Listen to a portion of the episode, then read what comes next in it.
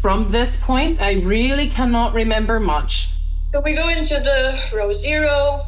Shelby is more like, you know, very all around the room. And at some point, I do see that Joe comes mm-hmm. to Shelby. And I notice this like straight away. And he talks, something talks to her. And then they leave. And I'm like, what the hell? Like, why did he take her? Das ist der Welt-Podcast Dicht dran. Mein Name ist Anna Kröning, ich bin Investigativreporterin bei Welt. Das ist Folge 2 zum Rammstein-Skandal, das Casting-System.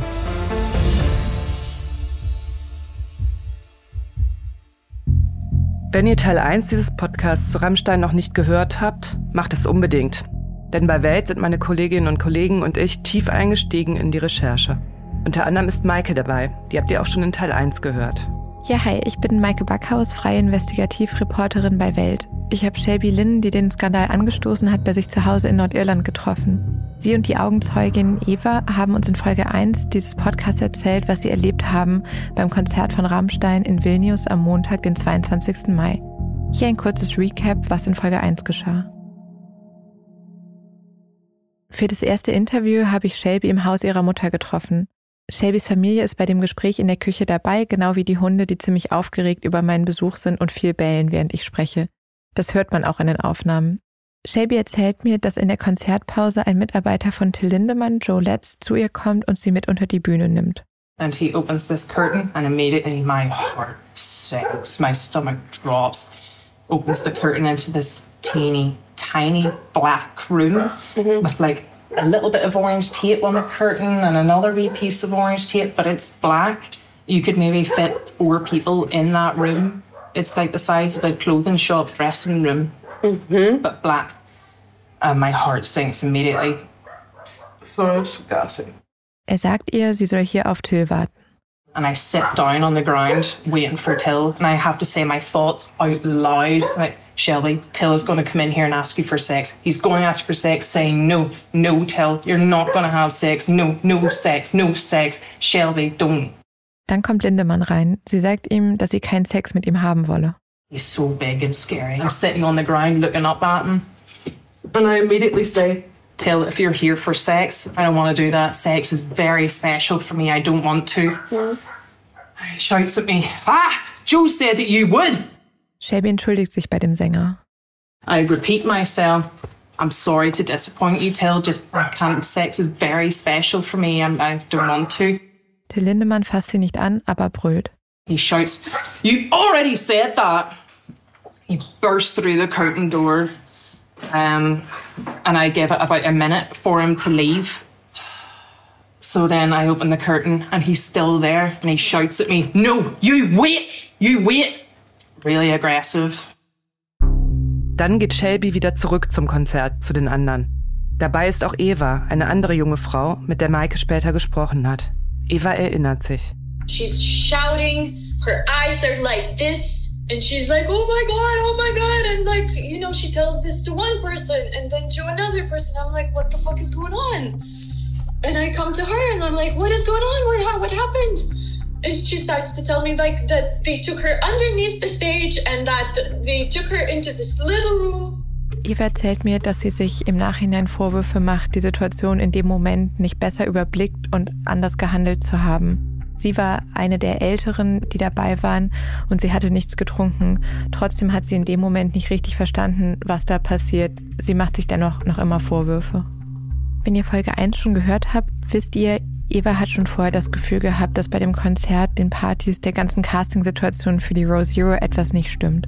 Still, like sometimes thinking that there were so many indicators yeah. that this is just bad and you have to leave. You have to leave.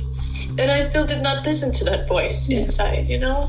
Auf dem Konzert in Vilnius versucht Eva zu verstehen, was Shelby gerade passiert ist. I was like, did he hit you? And she said, no, but he was like, oh, like this. And I was like, did he touch you? And she said, no, he didn't. But he stormed out of the room and he was like screaming this that Joe said you would. You know, it was like, what the hell? Really, like, what the hell, right? Eva erklärt, dass sie sich Vorwürfe macht, dass sie in diesem Moment nicht einordnen konnte, was da passiert war und was Shelby ihr da beschrieben hat. and we start to dance all of us and nobody's like giving too much attention to it and she's dancing again and then the kissing starts i see that she and some other girl starts to kiss and i'm like okay Dieses ganze Verhalten sei aus Evas Sicht extrem merkwürdig gewesen und sei vollkommen aus dem Rahmen gefallen. Die Sache ist, Shelby erinnert sich an vieles davon überhaupt nicht mehr. Concert continues. Um, before I know it, we're taken away two songs before the end. And then the next thing I remember is being at this after party in a big, big white tent, red lights inside, there's a DJ. Sie unterhält sich mit ein paar von den jungen Frauen. And then I feel really sick, really, really sick. I, I go to leave. Eine andere Frau hilft ihr, den Container mit den Klos zu finden. Shelby übergibt sich wieder und wieder. Die Frau sagt zu Shelby, sie glaubt, dass Shelby unter Drogen gesetzt wurde. Das sei ihr selbst letztes Jahr passiert bei einem Rammstein-Konzert. I think you've been spiked. This happened to me last year. This is whenever I was like, light bulb. Holy fuck, everything makes sense. Deshalb ging es ihr so schlecht? Ja, genau. Shelby erinnert sich zum Beispiel überhaupt nicht daran, dass sie eine andere Frau geküsst hat. Davon gibt es Videos. Für sie ist das eine total schwierige Situation, dass ständig Videos auftauchen von Situationen, an die sie sich überhaupt nicht erinnert. Die Videos zeigen sie, wie sie Dinge tut, die sie sonst nie tun würde, hat sie mir erklärt. Proper French kissing girls. I don't ever kiss strangers. Nightclubs, everything. Everything sexually is so special for me, Mum, isn't it? I haven't had sex with anyone for nearly two years. I've not kissed a stranger. But even drunk out of my mind, I still reject people. It's just who I am as a person. And to learn that I've been kissing these girls, these strangers that I don't know, at least three, three girls. Es ist vor allem dieses Grenzüberschreitende, das die Frauen uns immer wieder beschreiben in der Recherche. Dass sie das Gefühl haben, ab einem bestimmten Punkt keine Kontrolle mehr über sich zu haben. Dass das so schlimm für sie ist. Es gibt ja Leute, die nehmen Drogen, damit sie genau solche Erlebnisse haben. Aber das wollte Shelby ja gar nicht. Shelby sagte, sie ist als Fan der Band und deren Musik zu dem Konzert gefahren. Sie wollte die Bühnenshow erleben und natürlich sei es für sie aufregend gewesen, den Leadsinger zu treffen. Aber eben nur das. Weder hat sie an Drogeninteresse noch an Sex mit dem Sänger. Davon mal abgesehen, einer Person ohne ihr Wissen Drogen zu verabreichen, wird als schwere vorsätzliche Körperverletzung gewertet. Das ist nichts, womit irgendwer rechnen müsste, der auf ein Konzert oder zu einer Aftershow-Party geht. Die Anwälte von Lindemann bestreiten, dass der Sänger jemandem Drogen untergemischt hat. Ja, genau, sie bestreiten alle Vorwürfe. Wir haben für diese Situation Shelbys Darstellung und die weiteren Augenzeugen, Belege, Indizien und weitere Geschichten von offenbar Betroffenen, die sich mit dem Muster von Shelbys Erlebnis decken. Bewiesen ist damit in dem Sinne noch nichts. Bewiesen ist etwas erst, wenn es von einem Gericht als bewiesen anerkannt wird. Wir haben die Vorwürfe von Shelby und anderen sehr ernst genommen. Gerade weil ich ja auch schon vorher von diesem Casting-System bei Rammstein von einem Informanten erfahren hatte.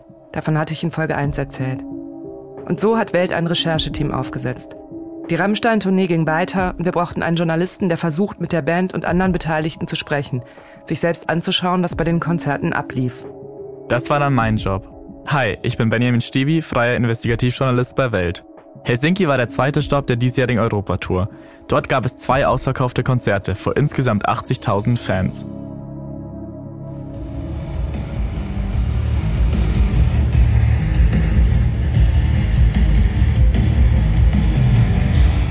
Vor Showbeginn habe ich mich zunächst mit einigen Konzertbesuchern unterhalten. Ich wollte einen Eindruck davon bekommen, was das so für Leute sind. Es waren erstaunlich viele Familien da, die Kinder mit so riesigen grellgrünen Ohrenschützern. In Finnland ist die Metal-Szene gerade bei der jetzigen Elterngeneration noch groß. Rammstein zu sehen ist für sie eine Once-in-a-Lifetime-Erfahrung. Die meisten Finnen verstehen die Texte nicht. Da singt Lindemann zum Beispiel, wie die Schwester des lyrischen Ichs getötet wird und eine Frau nickt begeistert mit. Oder die Menge marschiert im Gleichschritt, reckt die Fäuste und skandiert Parolen wie Deutschland, ohne ein Gefühl dafür zu haben, dass das problematisch sein könnte. Ein Finne hat mir erzählt, das, was Rammstein so spaßig mache, sei gerade zu rätseln, was die Lieder bedeuten. Er hat es mit einem Besuch in einem Museum für moderne Kunst verglichen. Kurz bevor Rammstein auf die Bühne kommt, gibt es plötzlich vereinzeltes Giole aus der Feuerzone. So heißen die vordersten Stehplätze auf Rammstein-Konzerten. Gut 20 junge Frauen laufen ein in schwarzen Lederjacken, bunten kurzen Röcken, schwarzen Stiefeln. Stolz winken sie der Menge zu, schwenken ihr Handy hin und her. Das ist die Row Zero. Ein Gong und Händels Feuerwerksmusik ertönt, während ein Bildschirm mit dem Rammstein-Logo wie eine Flagge dramatisch gehisst wird. Rauch steigt auf und hüllt schon bald das ganze Stadion ein. Die Show beginnt.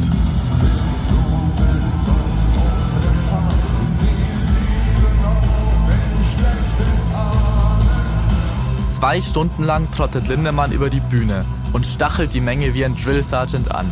Beinahe im Minutentakt wird Pyrotechnik gezündet. Feuerwerkskörper fliegen wie Raketen durch die Luft. Außerdem brät Lindemann einen Bandkollegen in einem riesigen Kochtopf und fackelt eine überdimensionierte Puppe ab. Szenen wie in einem Horrorfilm. Schließlich wird die Row Zero aufgelöst, um Platz für eine schaumversprühende Phalluskanone zu machen, die dann reitet.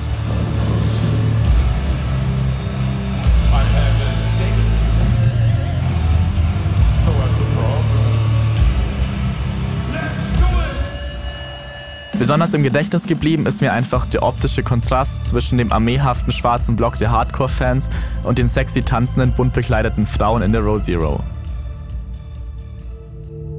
Danach wollte ich zur Afterparty. Aber das war für mich als Journalist gar nicht so einfach. Rammstein macht nämlich keine Pressearbeit. Das haben sie noch nie getan. Und sie haben auch keinen Pressesprecher, den man kontaktieren kann. Ich habe Alena Makeva geschrieben, dass ich sie gerne treffen würde, doch sie hat auf meine WhatsApp-Nachrichten nicht geantwortet. Es ging das Gerücht um, dass die Afterparty im Riff steigt. Das ist eine Rockerbar im Stadtzentrum Helsinkis. Der Besitzer ist selbst ein finnischer Rockstar und ein Freund von Lindemann und hatte am Freitag ein gemeinsames Bild mit ihm auf Instagram gepostet. Also bin ich da dann hin nach dem Konzert. Samstagabend hatte ich keinen Erfolg, aber der Nacht von Sonntag auf Montag kommt gegen 2.30 Uhr plötzlich Bewegung in das Riff.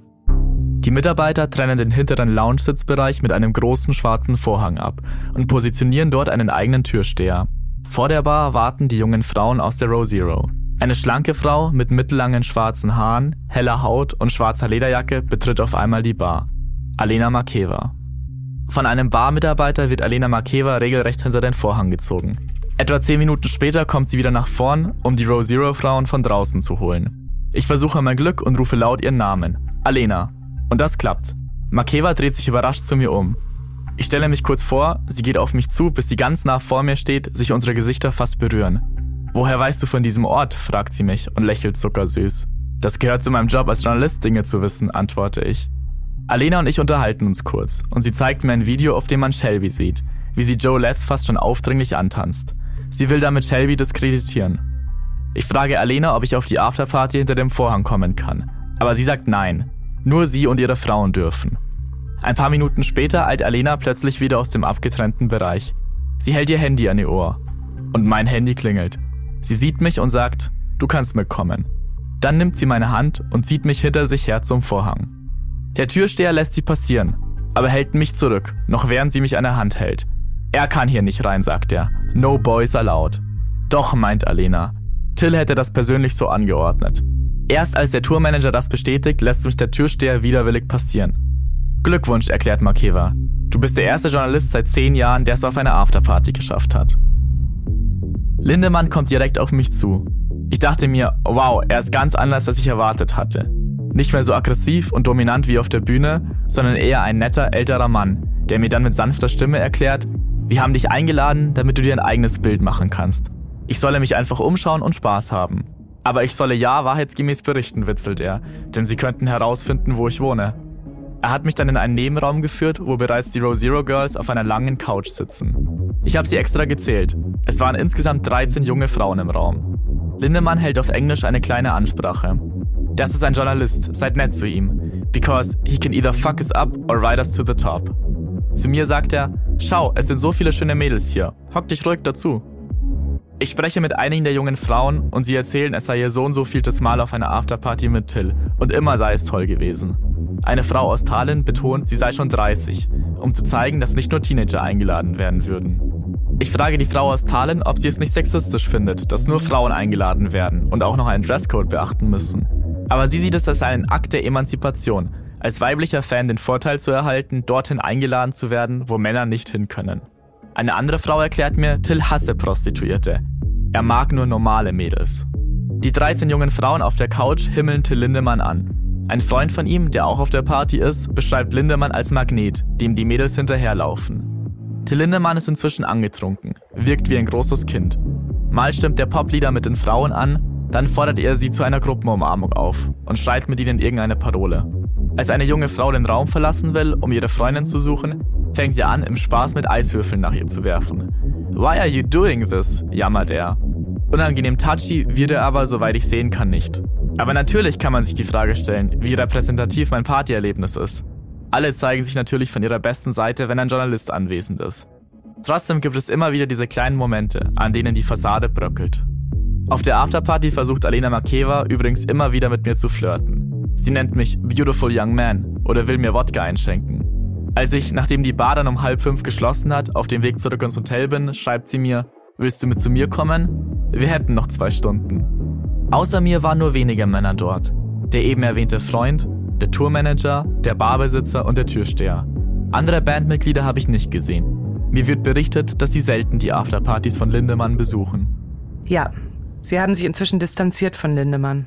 Der Drummer der Band hat auf Instagram ein Statement zu den Vorwürfen veröffentlicht. 16. Juni 2023.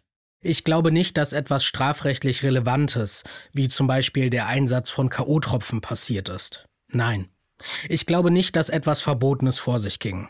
Habe so etwas nie beobachtet und dergleichen auch von niemandem aus unserer hundertköpfigen Crew gehört.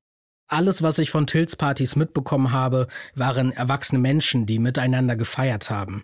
Und trotzdem sind anscheinend Dinge passiert, die, wenn auch rechtlich okay, ich persönlich nicht in Ordnung finde.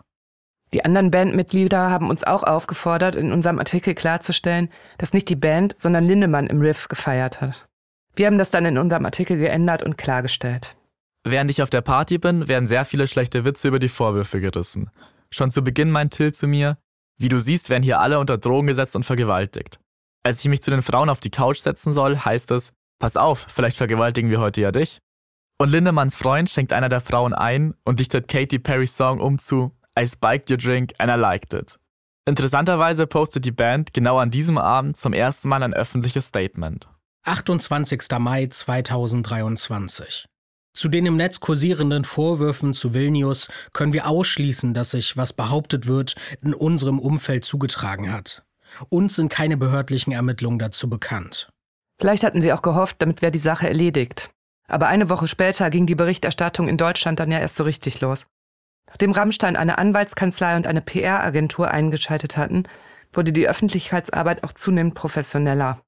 Schließlich standen vier Konzerte in München an, für die die Behörden strenge Auflagen wie ein Verbot der Row Zero erließen.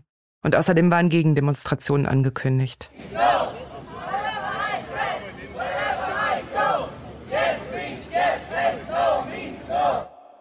Der Band merkte man während der Auftritte nun erstmals den Druck an.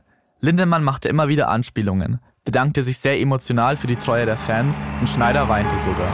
München, danke, dass ihr hier und dass ihr bei uns seid. Dankeschön. Wir hatten ein Riesenglück mit dem angekündigten Unwetter. Glaubt mir, das andere wird auch vorbeiziehen. Vielen, vielen Dank von Herzen. Danke.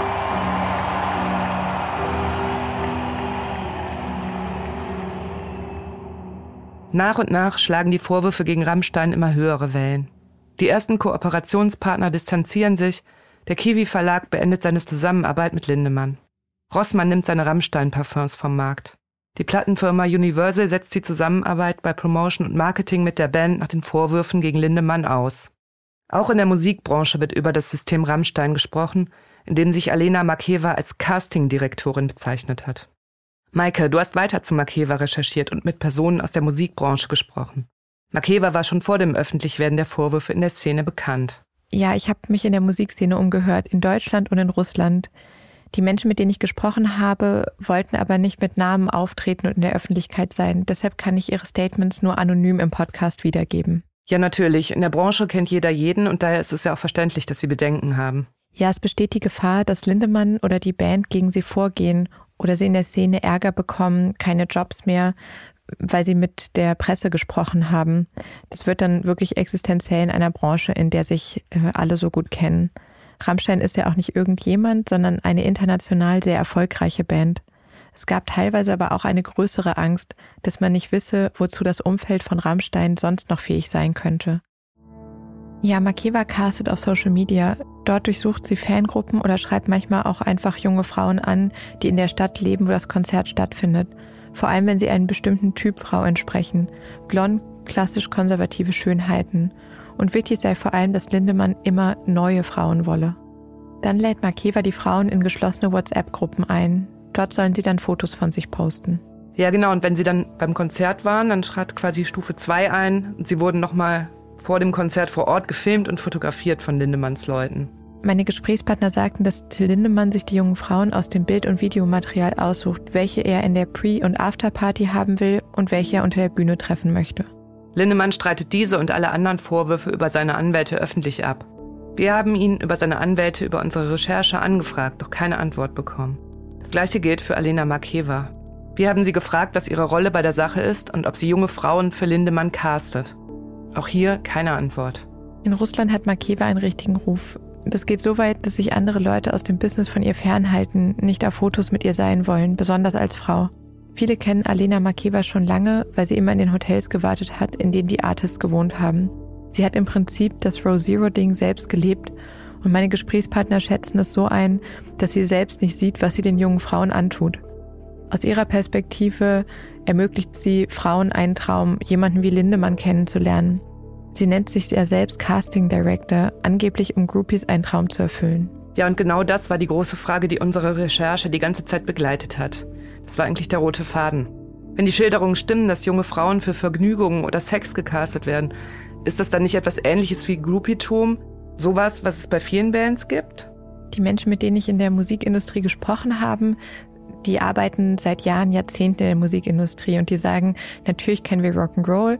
Und es gab einen Satz, den ich da sehr bezeichnend fand. Die sagten, ja, uns ist vollkommen klar, dass auch andere Artists abends nicht im Hotelzimmer sitzen und Tee trinken. Natürlich haben wir auch teilweise mitbekommen, dass dann uns Nachrichten und Telefonnummern zugesteckt wurden. Aber das waren dann Verhältnisse auf Augenhöhe. Da wollte ein Fan etwas mit einem Musiker anfangen. Und das ist dann etwas anderes als diese Systematik, die es da offenbar rund um die Rammstein-Konzerte gab. Und das war auch der Grund, warum sie überhaupt gesagt haben, dass sie mit Presse sprechen. Sie haben gesagt, diese Systematik, dieses Grooming-System, das ist etwas, wo man nur noch schwierig von Einvernehmlichkeit sprechen kann.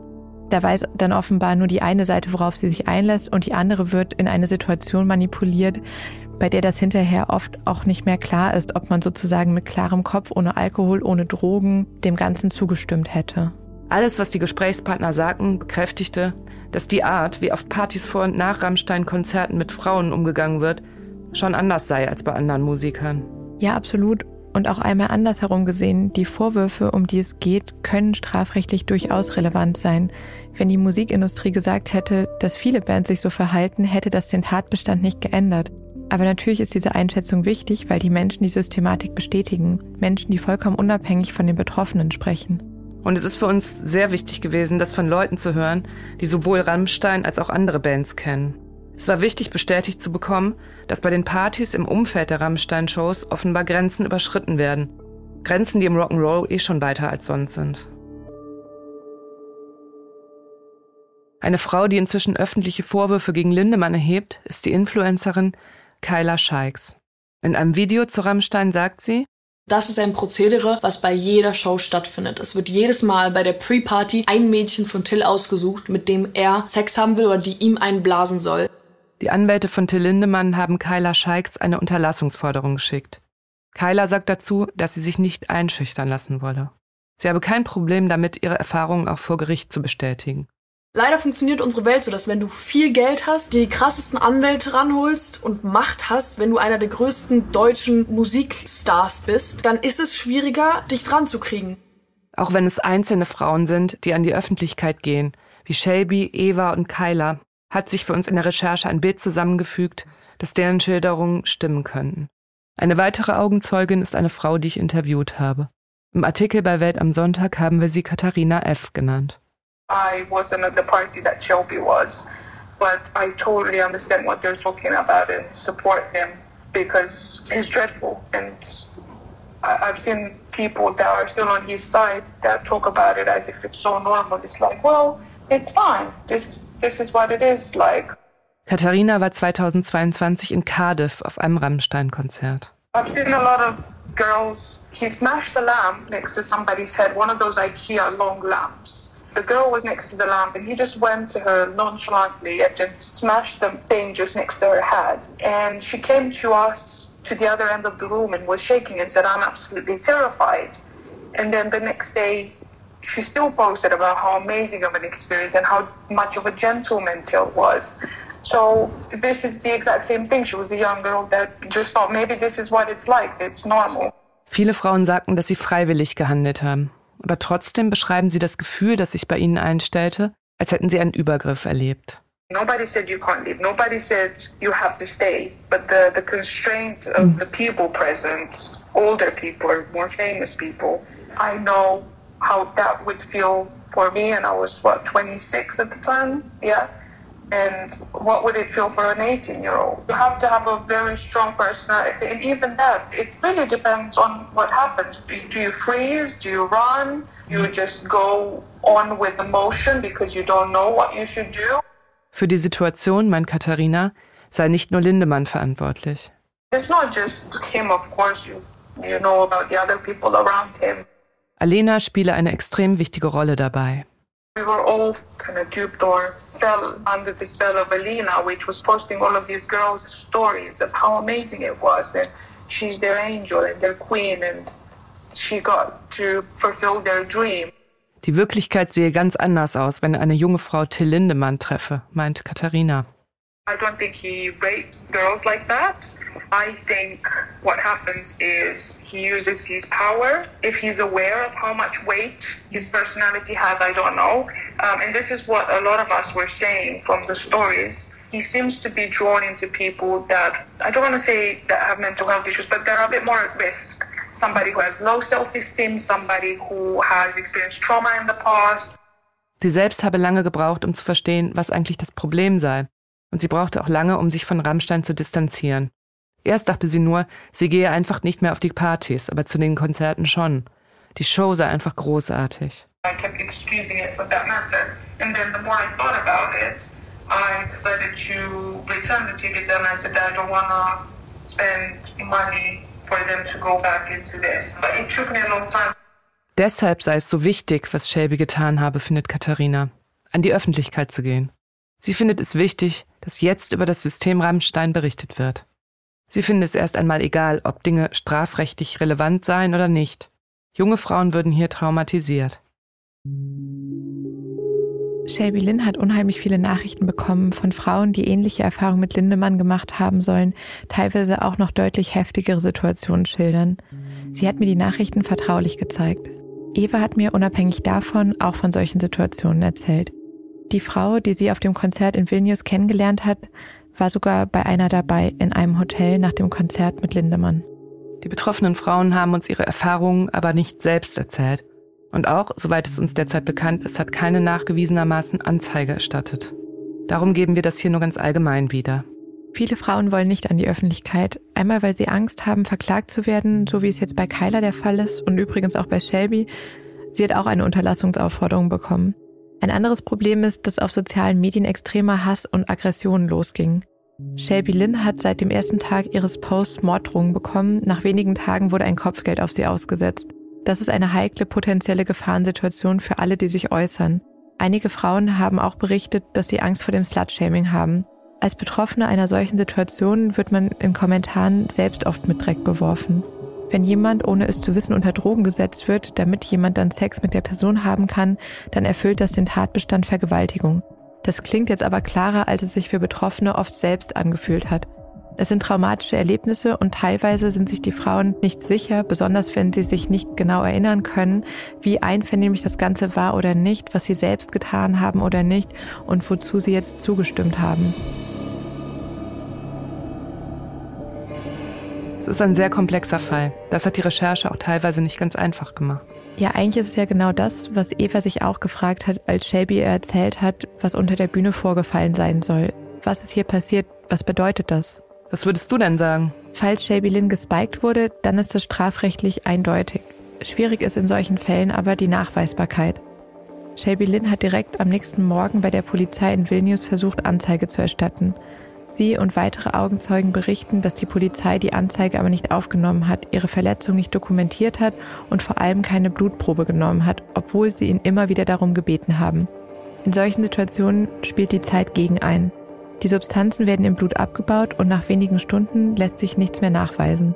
Dadurch, dass die Polizei den Drogentest nicht sofort durchgeführt hat, gibt es jetzt auch weniger Klarheit. Die Polizei in Vilnius hat dann erst auf den Social-Media-Skandal reagiert und Shelby Lynn eine Woche später vernommen. Da war es dann aber zu spät für relevante Feststellungen, die weitere Ermittlungen überhaupt erst ermöglicht hätten. Die Behörden mussten womöglich das Verfahren einstellen, weil es schlicht keinerlei Belege für strafrechtlich relevantes Handeln gab. Aber die Staatsanwaltschaft in Berlin ermittelt weiter in Bezug auf andere Fälle. Ja, aber natürlich ist die Frage, ob wir überhaupt einen Fall nur besprechen sollten, wenn es strafrechtlich relevant ist es laufende Verfahren oder Urteile gibt. Ich würde sagen nein. Verdachtsberichterstattung ist eben für solche Fälle extrem wichtig. Stars müssen als Vorbilder ihrer Fans sich eben nicht nur an rechtlichen Maßstäben, sondern auch an gesellschaftlichen Konventionen messen lassen. Auch wenn sie keine Vorbildfunktion für sich reklamieren, hat die Öffentlichkeit ein Recht darauf zu erfahren, wie die Einflussreichen ihre Macht nutzen. Das genau ist die Aufgabe von Journalistinnen und Journalisten. Und für mich ist ziemlich klar, dass wir hier Grenzen neu diskutieren müssen. Wie wollen wir miteinander umgehen und was ist noch okay im Rock'n'Roll und was nicht? Die Partys im Rammstein-Umfeld und Begegnung mit Lindemann haben einige junge Frauen schwer traumatisiert und verletzt zurückgelassen. Allein das kann man ja nicht einfach so stehen lassen und ignorieren, als ob das kein Problem ist, wenn so etwas strukturell rund um eine Band passiert, ganz unabhängig von den strafrechtlich relevanten Vorwürfen. Genau, und diese Diskussion müssen wir jetzt führen. Was ist hier vielleicht sogar systematische Gewalt gegen Frauen? Gewissermaßen glaube ich, wir haben es hier mit einem wichtigen Kulturwandel zu tun, auch im Zuge von MeToo. Klar ist, der Skandal um das Casting-System bei Rammstein-Shows ist noch nicht abgeschlossen. Einerseits ermittelt die Staatsanwaltschaft Berlin weiter gegen Till Lindemann und Alena Makeva. Und auf der anderen Seite stehen junge Frauen wie Kyla Scheiks und Shelby Lynn im Kreuzfeuer. Also leicht ist es wohl nicht, aber Shelby hat sich entschieden. Ihre Motivation ist ganz klar weiterzumachen, sich nicht einschüchtern zu lassen ihre Wahrheit zu sagen, um andere Frauen zu schützen, auch wenn Rammstein bzw. Till Lindemann sie deshalb vielleicht verklagen sollte. They will not break me. I swear to God, I promise you, they will not break me. Das war Dicht dran, der Recherche-Podcast von Welt mit Rammstein, das Casting-System.